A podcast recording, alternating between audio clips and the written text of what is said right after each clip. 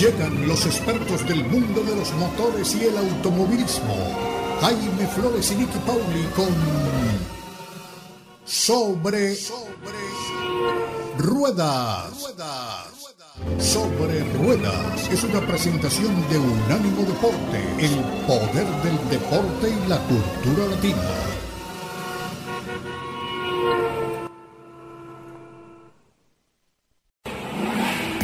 Sobre Rueda. Sobre Rueda. El programa donde rugen los motores. Todo bajo la lupa especializada de Jaime Flores y Nicky Paul. Con todo el análisis sobre el automovilismo en el mundo y la industria automotriz. Unánimo Deportes presenta Sobre Rueda. Sobre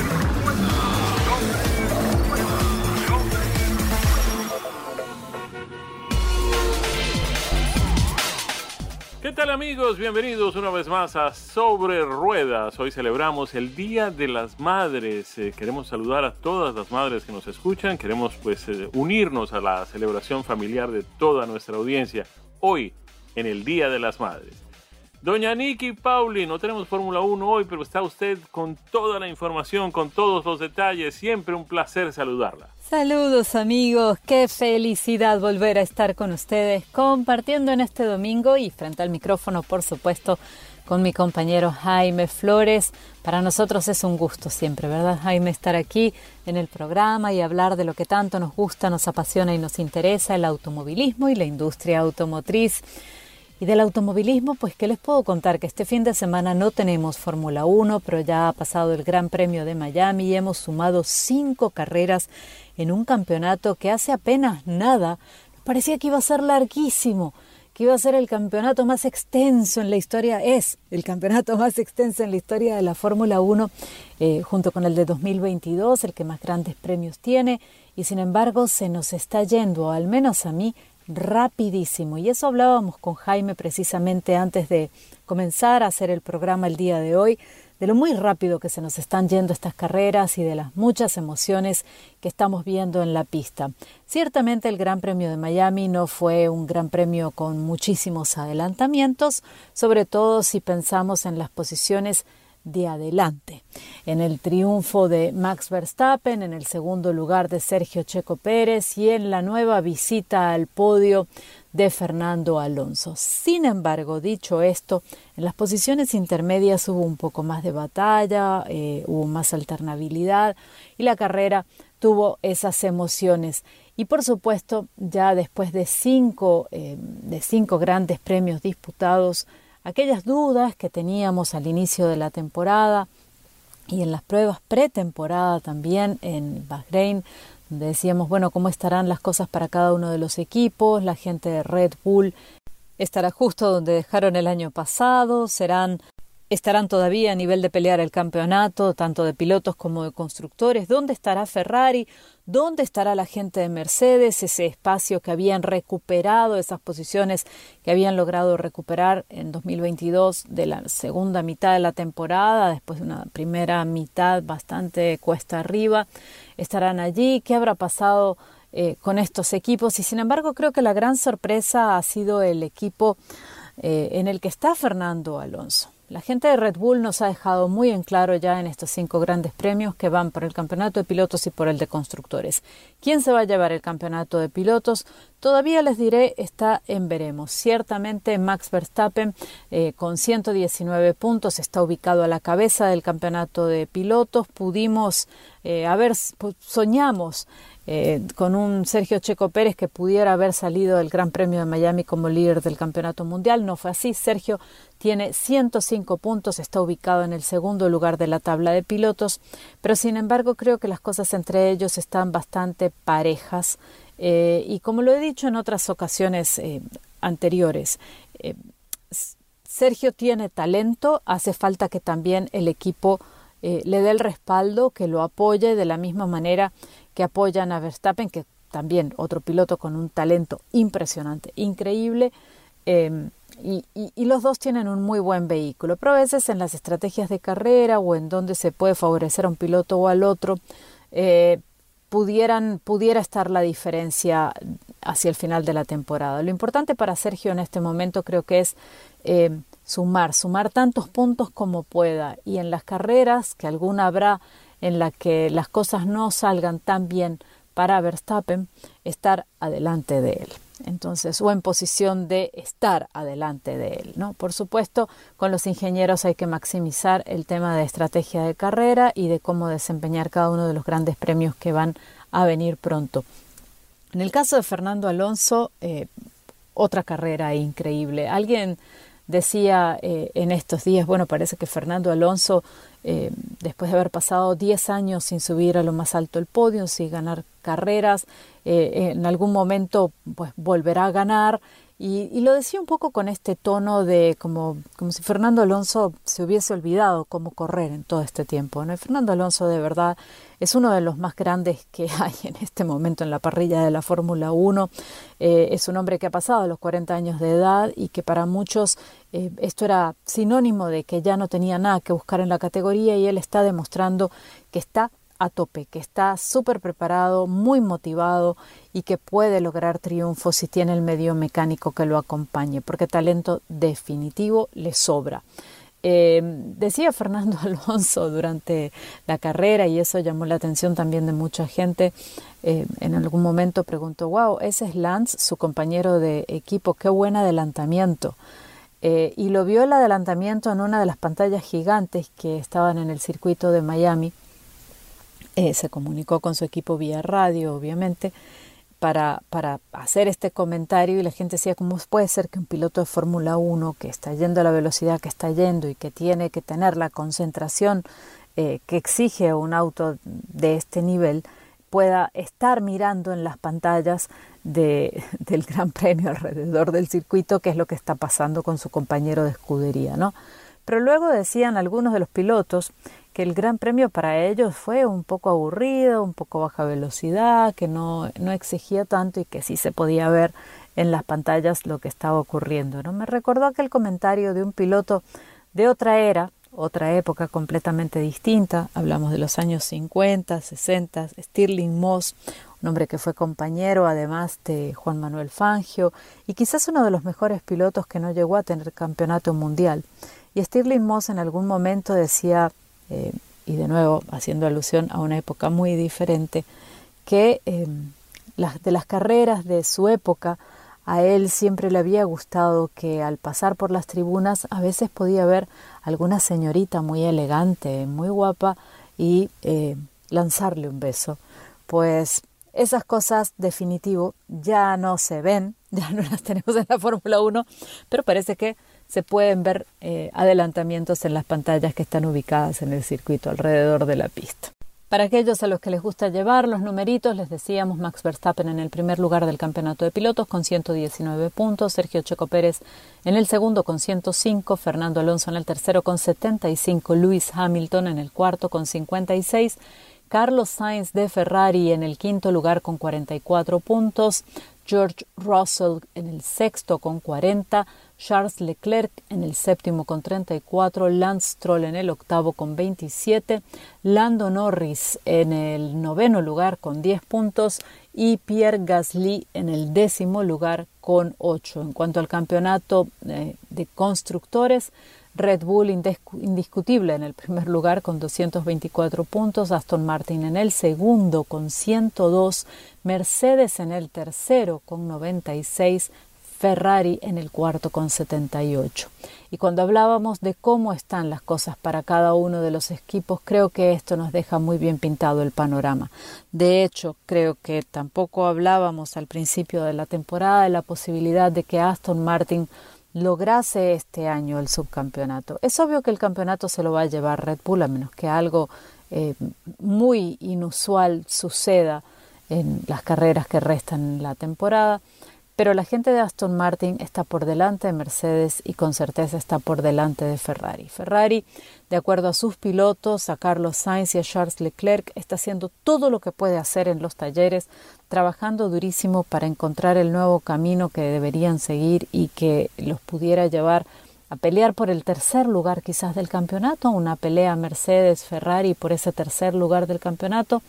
Eh, todavía queda mucha tela por cortar en esta temporada, pero la gente de Ferrari eh, tiene que hacer cambios si quiere volver a tener un auto ganador.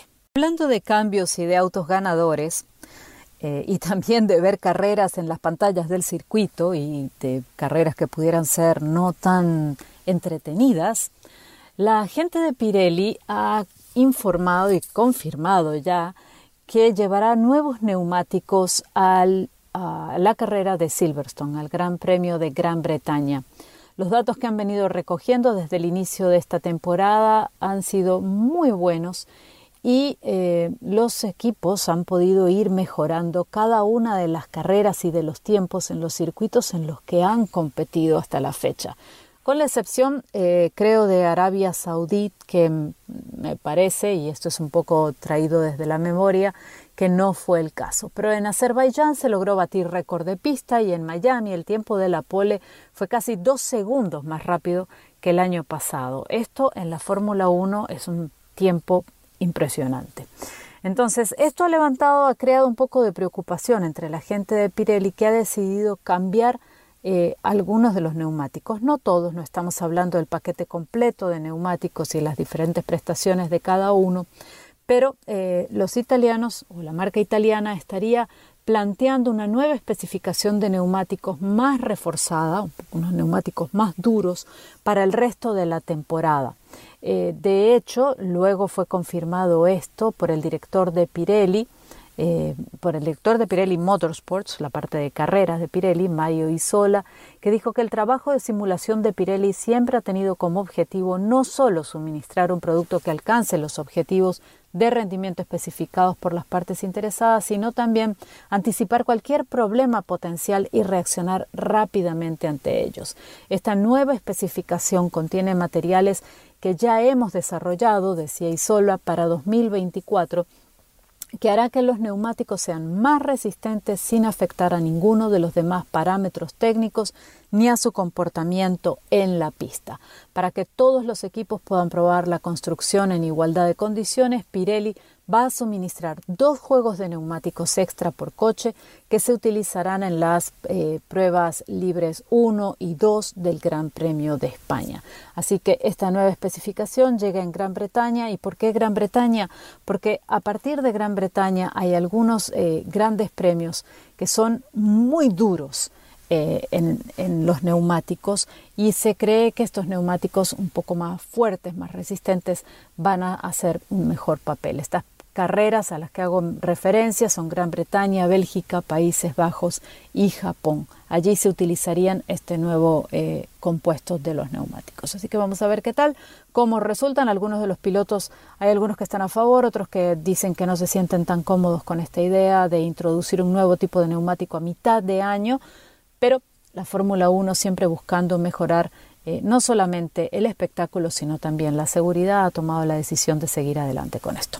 Y nosotros también seguimos adelante, pero de momento vamos al corte comercial y cuando regresemos, en la prueba de esta semana, el auto que he estado manejando y que quiero compartir con ustedes. Ya volvemos con más. Y así llegamos al segundo segmento de Sobre Ruedas por Unánimo Deportes, el segmento en el que tengo la oportunidad y el privilegio de compartir con ustedes los a prueba de los vehículos que he tenido la posibilidad de manejar.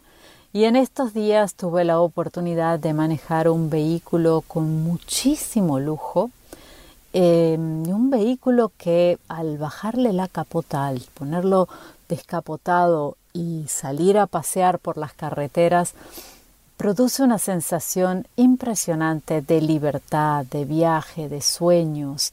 Es un vehículo que lo conecta a uno con sensaciones eh, maravillosas, para ser honestos.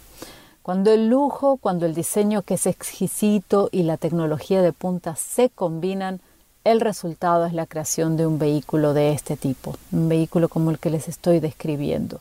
¿Y cuál es este vehículo? Dirán ustedes que estuve probando y del que me expreso de esta manera, pues es un Mercedes AMG E53 Cabriolet 2023.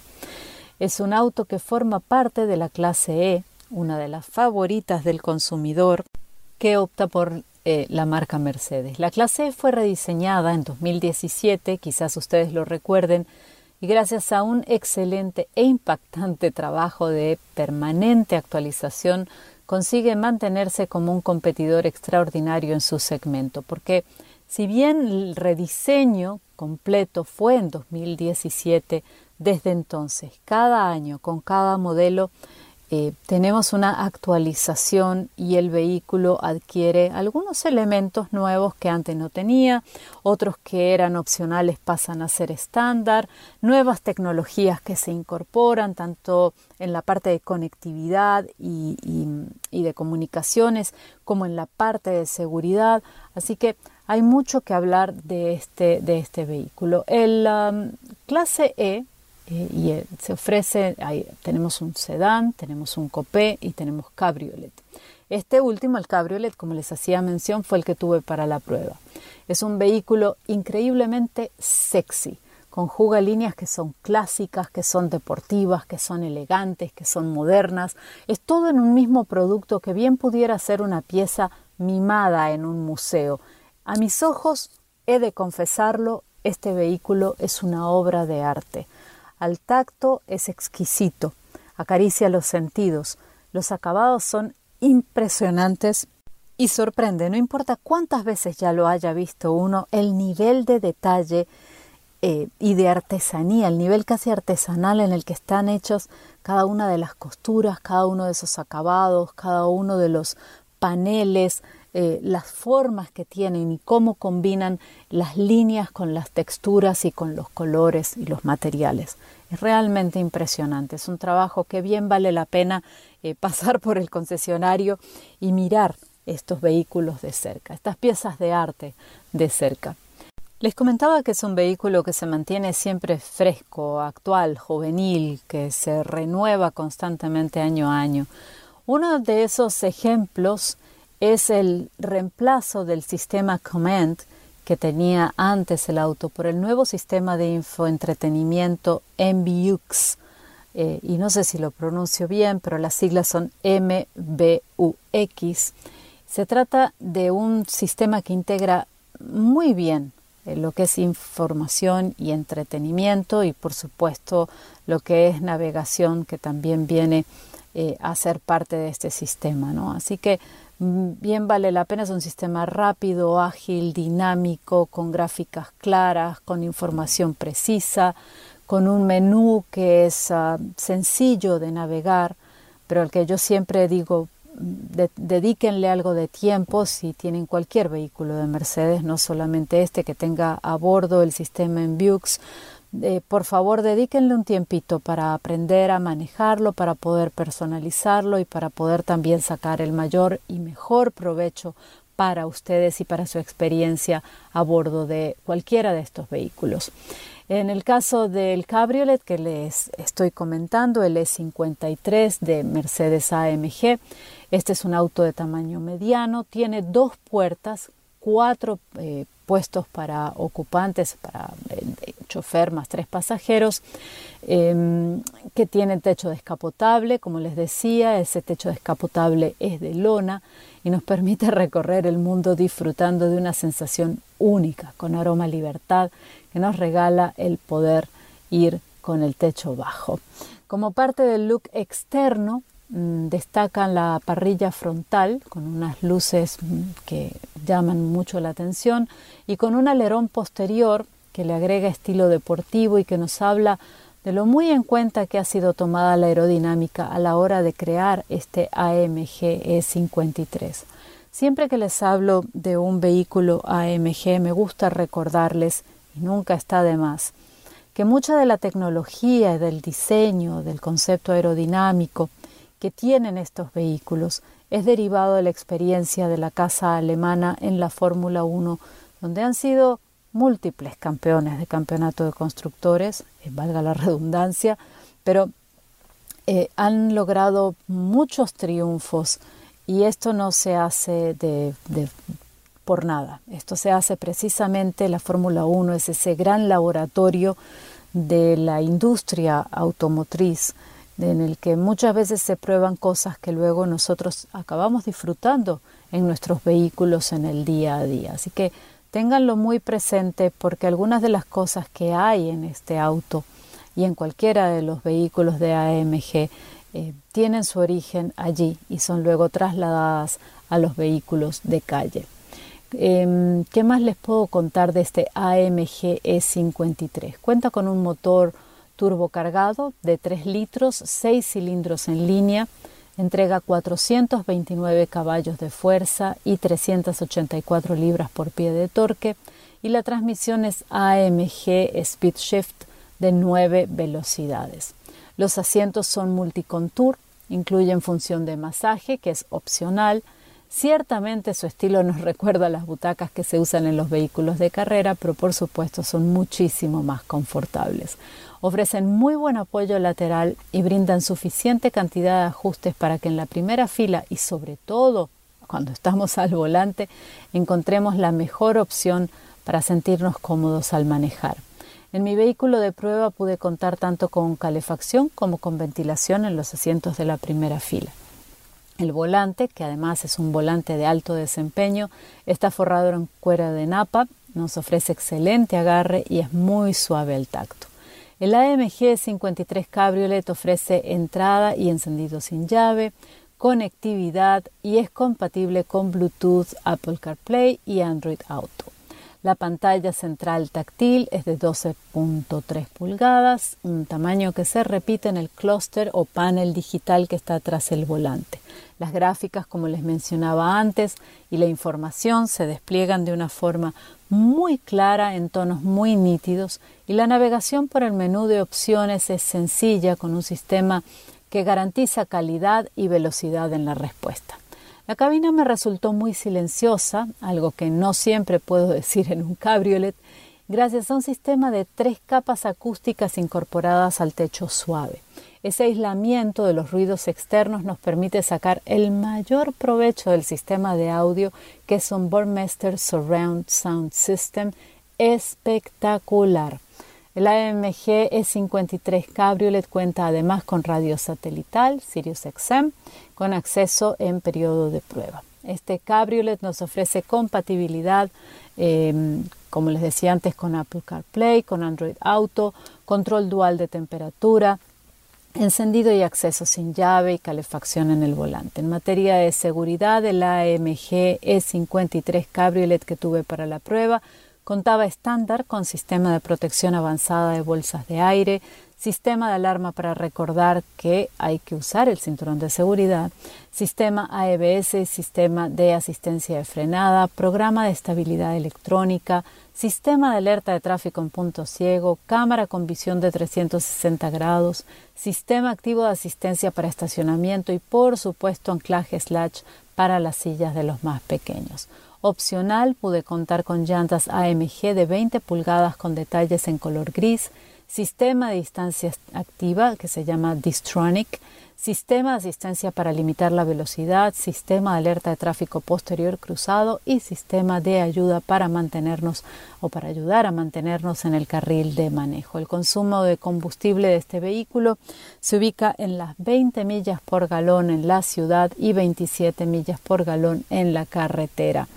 El AMG 53 Cabriolet que tuve para la prueba contaba además con un 77% de, eh, de, piezas o partes eh, alemanas y tanto el motor como la transmisión fueron fabricados en Alemania.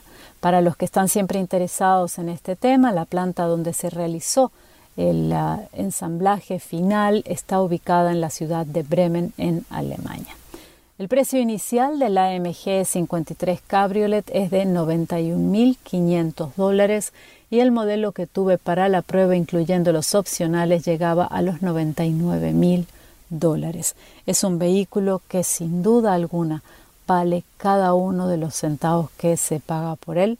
Como les decía, extremadamente lujoso, muy cómodo y un vehículo que bien vale la pena eh, ver y que puede ser considerado como una obra de arte. Este es mi review del día de hoy. Para ustedes, el AMG 53 Cabriolet 2023. Ahora nos vamos al corte comercial y pronto regresamos con más con Jaime que nos estará hablando de las novedades en la industria automotriz. Ya volvemos. Aquí empezamos otro segmento de nuestra edición de hoy de Sobre Ruedas y vamos a hablar de un evento importantísimo que tuvo lugar esta semana en Michigan. Aquí vinimos a ver la nueva generación del Ford Ranger, que es el pickup de tamaño mediano del fabricante americano. Y tuvimos el placer una sorpresa maravillosa de encontrarnos con Juan de Peña, que es el ingeniero jefe de este proyecto Ranger, el totalmente nuevo Ford Ranger. Juan, gracias por estar con nosotros en Sobre Ruedas. gracias a usted, el placer es todo mío. Gracias. A ver, eh, Juan, eh, es un modelo realmente excepcional, este Ranger de Ford, eh, ya tiene un par de generaciones, si la memoria no me falla. es la sexta, creo, la sexta generación, así que Imagínense ustedes, es un modelo que se vende muy bien, está ubicado entre el Maverick, que es el pickup más pequeño de la marca americana, y el F-150, que es el pickup de mayor venta en los últimos 46 años en los Estados Unidos. ¿Qué tiene este Ranger nuevo, Juan, de especial? Bueno, ese Ranger es completamente nuevo. Tenemos eh, eh, motores nuevos.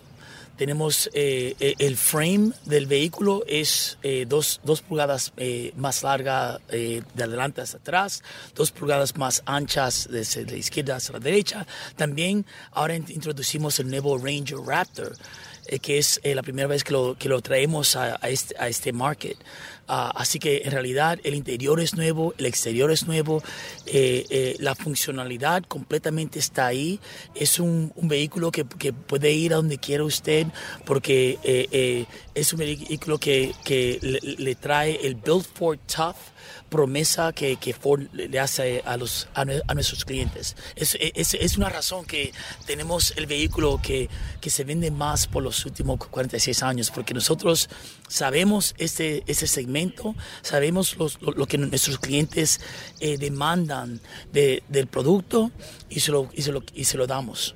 Esa promesa de Build for Tough, es decir, eh, vamos a tratar de traducirlo en español, que es construirlo, fabricarlo duro, sólido, rígido, fuerte.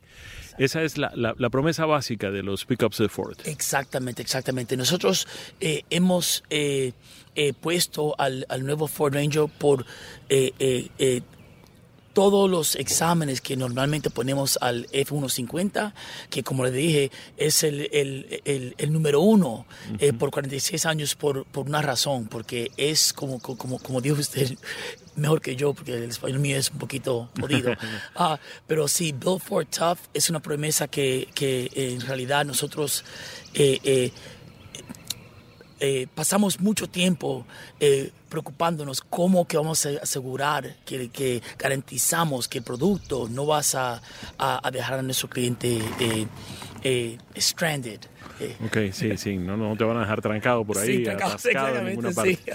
Juan, hablabas de tres trenes de potencia, tres opciones de motor y transmisión. ¿Cuáles son? Si tenemos el 2.3 eh, eh, eh, de cuatro cilindros que tenemos ahora, ah, ese, ese sigue todavía.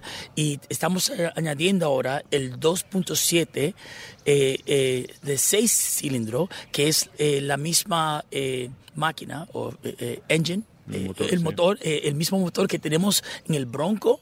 Y también en el, en el F-150. El mismo, pero atunado tuned eh, para uso en un pickup truck, en, el Ranger, que, que eh, pesa un poco eh, menos. Entonces, imagínense, más poder con menos peso.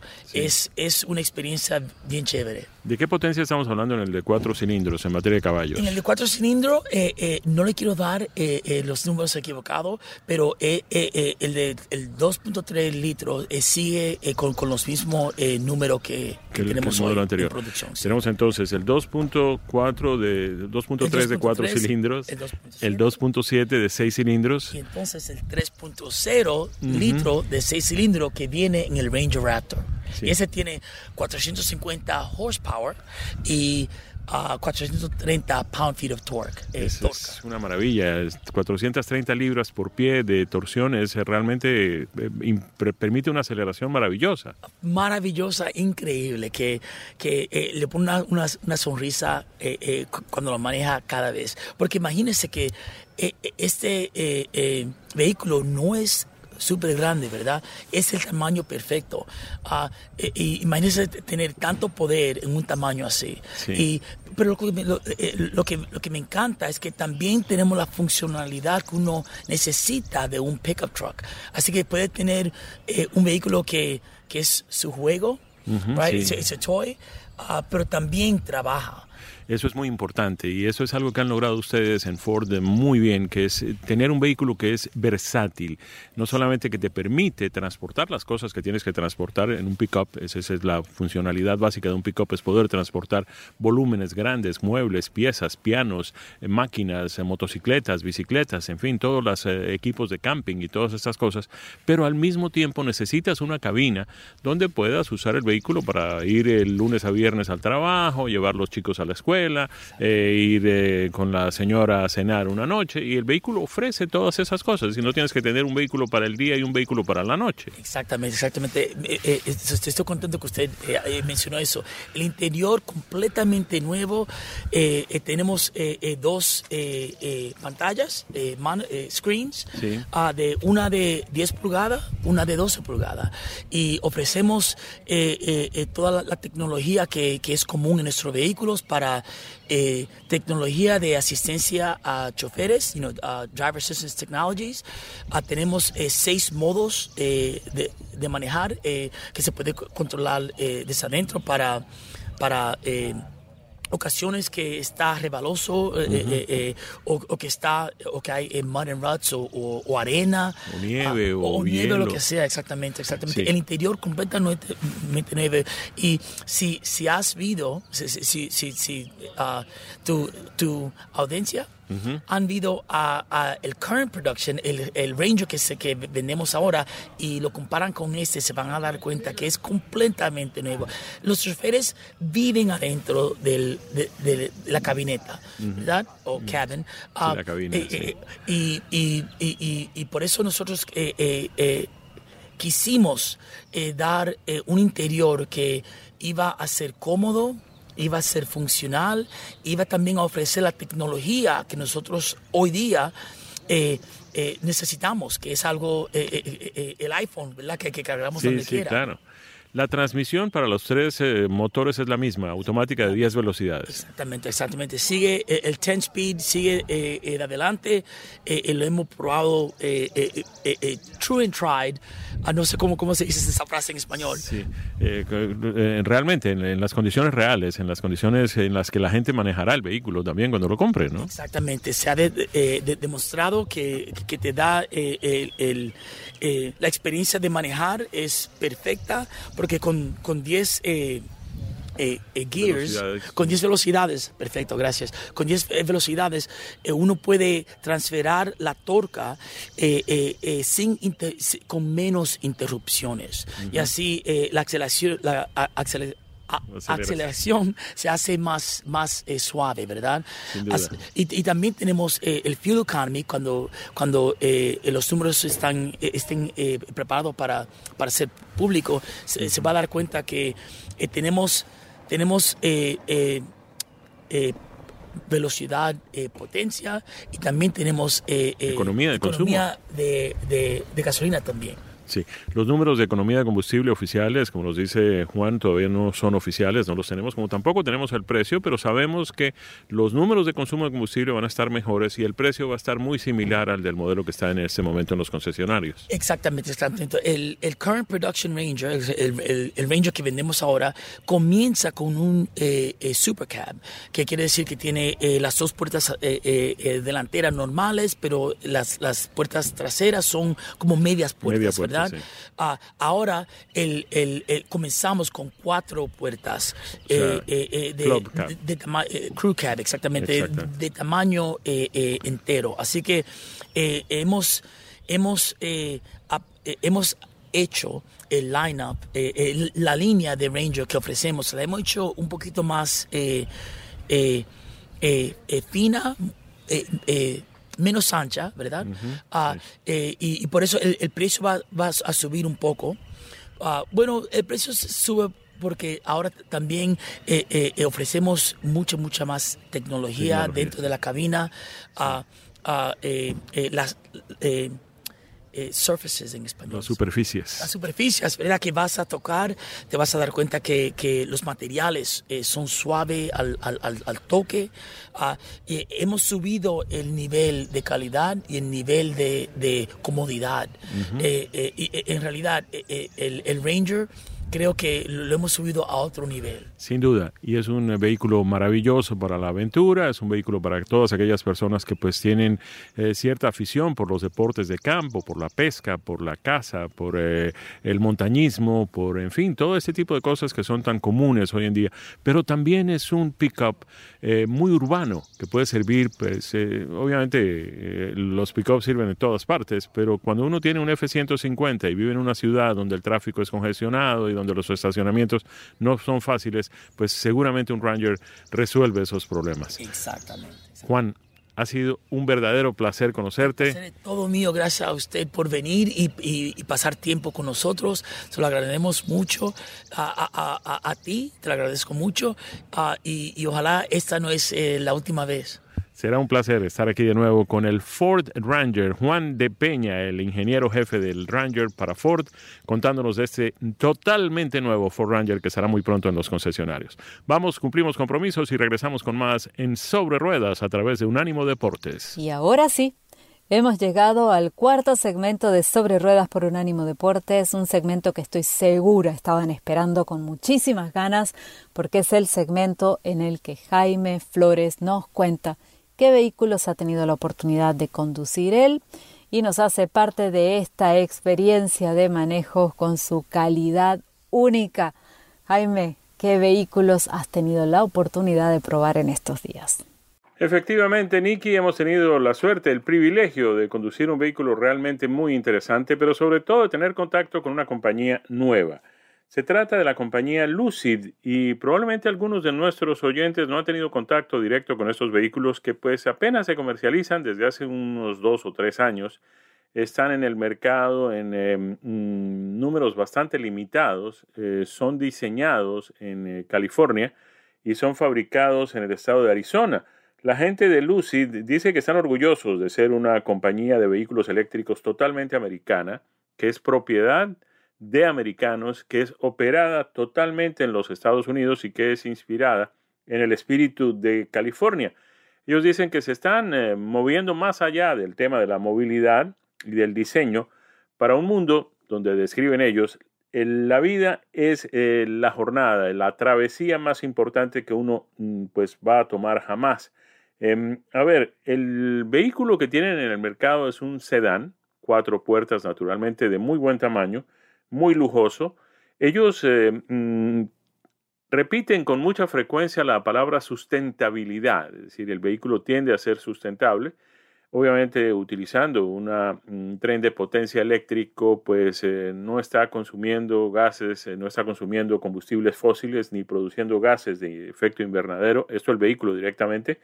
Em, siempre que hablamos de vehículos eléctricos, pues no podemos olvidar que a pesar de que no consumen combustible ni pues queman combustibles fósiles, de todas maneras, pues hay algunos aspectos eh, de la sustentabilidad que todavía están por discutirse. El tema de qué va a pasar con las baterías, eh, el origen de los materiales que se utilizan para las baterías, en fin, todo esto, todo este tipo de cosas. Em, en fin, eh, pero no vinimos a hablar de ecología, vinimos a hablar de un vehículo que es realmente excepcional. Tuvimos la suerte de manejar el Lucid Air y tener contacto con este modelo. Air, digo aire, es lo que es la marca del vehículo, es el modelo del vehículo, eh, que además se caracteriza por algo que es fundamental en el tema de los vehículos eléctricos, lo hemos hablado en otras oportunidades también, que es el tema de la autonomía. Pues bien, este modelo Air de Lucid es el vehículo con mayor autonomía hoy en el mercado de los Estados Unidos. Manejamos el Grand Touring Performance el Grand Touring de desempeño, que además tiene una característica muy especial y es que tiene una aceleración de 0 a 60 millas por hora en 2.6 segundos.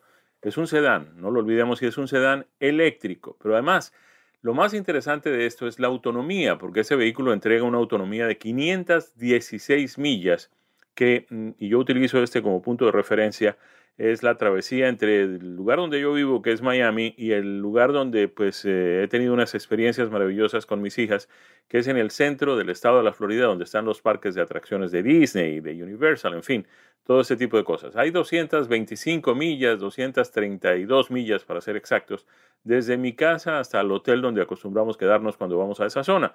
De manera que con estas 516 millas no solamente podríamos ir y regresar a Orlando, y además podríamos tener eh, millas suficientes como para hacer esas travesías que hay que hacer por la ciudad, la búsqueda de los restaurantes, las compras, en fin, todo ese tipo de cosas, y llegaríamos de regreso sin necesidad de haber puesto a recargar el vehículo en ningún lugar. De manera que pues ya esto es una característica muy interesante porque pues todavía sabemos que el eh, tema de las estaciones de recarga eh, está en proceso. Eh, muchas están siendo construidas, instaladas, pero todavía no tenemos suficientes estaciones de carga como para uno pensar que puede eh, parar en cualquier lugar y cargar rápidamente, que esa es la otra palabra clave en esta ecuación, que es que no es solamente que haya una estación de recarga, sino que hay una estación de recarga de 220 o, 200, o de 440 voltios de corriente alterna que permita que esa carga sea en cuestión de minutos y no en cuestión de horas. En este caso, por ejemplo, eh, con 220 voltios, este vehículo para obtener esta autonomía tiene que recargarse entre 10 y 13 horas, de manera que pues eh, no es fácil, hay que llegar a casa por la noche, ponerlo a recargar para que esté funcionando al día siguiente. Lo interesante de esto es que a diferencia de otros vehículos que tienen autonomías mucho más cortas, pues en este caso, con 516 millas de carga, uno puede perfectamente cargarlo solo una vez a la semana, al contrario de lo que sucede con otros, que hay que cargarlos o todas las noches o por lo menos dos o tres veces por semana. Además, en esta línea del modelo Air de Lucid hay una versión que es la Sapphire o Zafiro en español, que tiene una aceleración de 0 a 60 millas por debajo de los 2 segundos. Este Lucid es una opción muy interesante para competir con modelos eléctricos caros, con sedanes eléctricos caros de alta, eh, de alta gama, como por ejemplo el Porsche Taycan, el Mercedes-Benz EQS y el Tesla del modelo S, que es pues el pionero, digamos, en este eh, mercado de los eh, vehículos eléctricos de, de, gran desempeño. El precio es más o menos competitivo. El de Lucid Motors, el básico, comienza en 89.050 dólares un poquitito por encima del Porsche Taycan. El Taycan Cross Turismo ya es un poco más caro, 99.150 dólares. El Tesla modelo S está en 91.000 dólares, es decir, un par de miles de dólares por encima de este Lucid Air. El BMW i7 ya es otra cosa, estamos hablando allí de 120.000 dólares. Y el Audi e-tron GT, que está en 106.395, de manera que este Lucid está, eh, digamos, en el paquete de precios competitivos de los vehículos eléctricos, de los sedanes eléctricos de alta gama. En el caso de Lucid hay varias opciones, hay varias versiones. Está la versión pura o pure, como ellos lo llaman, que es el que decimos, tiene un precio básico de 89.050 dólares. El Touring, que tuvimos la suerte de conducir, 109.050 dólares. El Grand Touring, 139.650 y el Grand Touring Performance 180.650 dólares. El Sapphire, que habíamos mencionado así tangencialmente, ya es otro departamento, es otra categoría, porque ese está del orden de los 250.650 dólares. Repetimos, tiene una aceleración de 0 a 60 millas por debajo de los 2 segundos. A ver, en materia de potencia estamos hablando de 480 caballos em, que pues entrega el eh, Air de Lucid. Eh, con sus motores, son dos motores eh, que pues le permiten esta aceleración de 0 mm, a 60 millas por ahí por el orden de los 3 segundos. Eh, detalles del vehículo, obviamente cuando hablamos de motores eléctricos, pues no tenemos que preocuparnos por el tema de la transmisión, la transmisión es directa. Em, a ver, la batería, el paquete de baterías, que es la parte interesante de este modelo, es de 112 kilovatios hora. Con eh, corriente directa se podría cargar em, relativamente rápidamente, es decir, del orden de las 4 o 5 horas. Eh, pero de todas formas, el modelo básico, el Pure, que tiene eh, la autonomía un tanto reducida. En este caso estamos hablando de 410 millas. Recordemos que el modelo que manejamos tenía 516, pero este que es el básico y es el más barato, pues tiene 410 millas de autonomía. Em, repetimos, es bastante competitivo. Mm, puede eh, conectarse y cargarse en cuestión de 21 minutos para recuperar la autonomía de 300 millas cuando está con el 20% de la batería cargada. Es una buena experiencia. Eh, en 30 minutos realmente, pues, obviamente estamos acostumbrados a llenar un tanque de gasolina en menos de 5 minutos, de manera que 30 minutos puede ser un poco más complejo. Pero supongamos que vamos a hacer una compra en un mall o en un eh, centro comercial eh, o vamos a comer en un restaurante donde queda una estación de carga relativamente cerca, podemos poner a cargar el vehículo por 30 minutos, que es lo que nos, demoraríamos en la compra o en el almuerzo, y el vehículo estaría ya cargado para eh, mm, entregarnos 300 millas más de autonomía. La otra característica es que cuando uno compra un Lucid de estos, viene con un paquete de mm, carga gratuita o carga ya incluida, en realidad alguien paga por esto y en algún momento y seguramente pues es el consumidor quien termina pagando, pero uno tiene que despreocuparse de eso por tres años porque puede cargarlo en una red de estaciones de carga por todo el país. En cuanto a la equivalencia del consumo eh, para la nomenclatura nueva de los vehículos eléctricos, estaríamos hablando de que el más eficiente de estos Air de Lucid eh, tendría una eh, equivalencia a 131 millas por galón de combustible cuando hacemos la operación eh, de cuánto en realidad estamos gastando en electricidad, cuál es el costo de esa electricidad en dinero, pues esto nos daría una equivalencia o una, un punto de comparación con lo que serían 131 millas por galón con este modelo Lucid. En lo que tiene que ver con el vehículo como tal, em, si lo comparamos con un Tesla, tiene algunas características de mejor eh, mm, calidad en los materiales de acabado, sobre todo en la parte interior, aunque para el precio que tiene, y sobre todo cuando hablamos de uno que supera los 200 mil dólares, deja algunas cosas a desear este Lucid en materia de acabados en la parte interna, pero de todas formas, el tablero de instrumentos está muy bien dispuesto, está muy bien diseñado, eh, los comandos del vehículo están ergonómicamente ubicados, de manera que manejarlo es muy fácil. Eh, tiene todos los sistemas de infoentretenimiento y conectividad que uno pudiera imaginarse. Eh, es una muy buena opción para quien primero tiene el dinero para invertirle a ese vehículo. en el caso del que manejamos, es 140.500 dólares, era el precio final. Pero de todas maneras, pues hay uno que comienza cerca de los 89 mil y está, como lo decimos, en el rango competitivo con el Porsche Taycan y con el eh, Tesla del modelo S. Eh, es un vehículo interesante. Mm, no sé dónde tienen los concesionarios, hice esa pregunta y no me pudieron decir. Aparentemente en la zona del sur de la Florida hay uno solo, pero eh, lucid.com, ahí está la información, lucid, L-U-C-I-D, y usted puede averiguar dónde está el concesionario más cercano, vale la pena darle una mirada a este vehículo. Así llegamos al final de nuestra emisión de hoy de Sobre Ruedas. A nombre de Daniel Forni, Nicky Pauli y este servidor Jaime Flores, les agradecemos la sintonía y los invitamos para que estén con nosotros el próximo fin de semana. Felicidades para todos. Esto ha sido Sobre Ruedas, una presentación de Ánimo Deporte.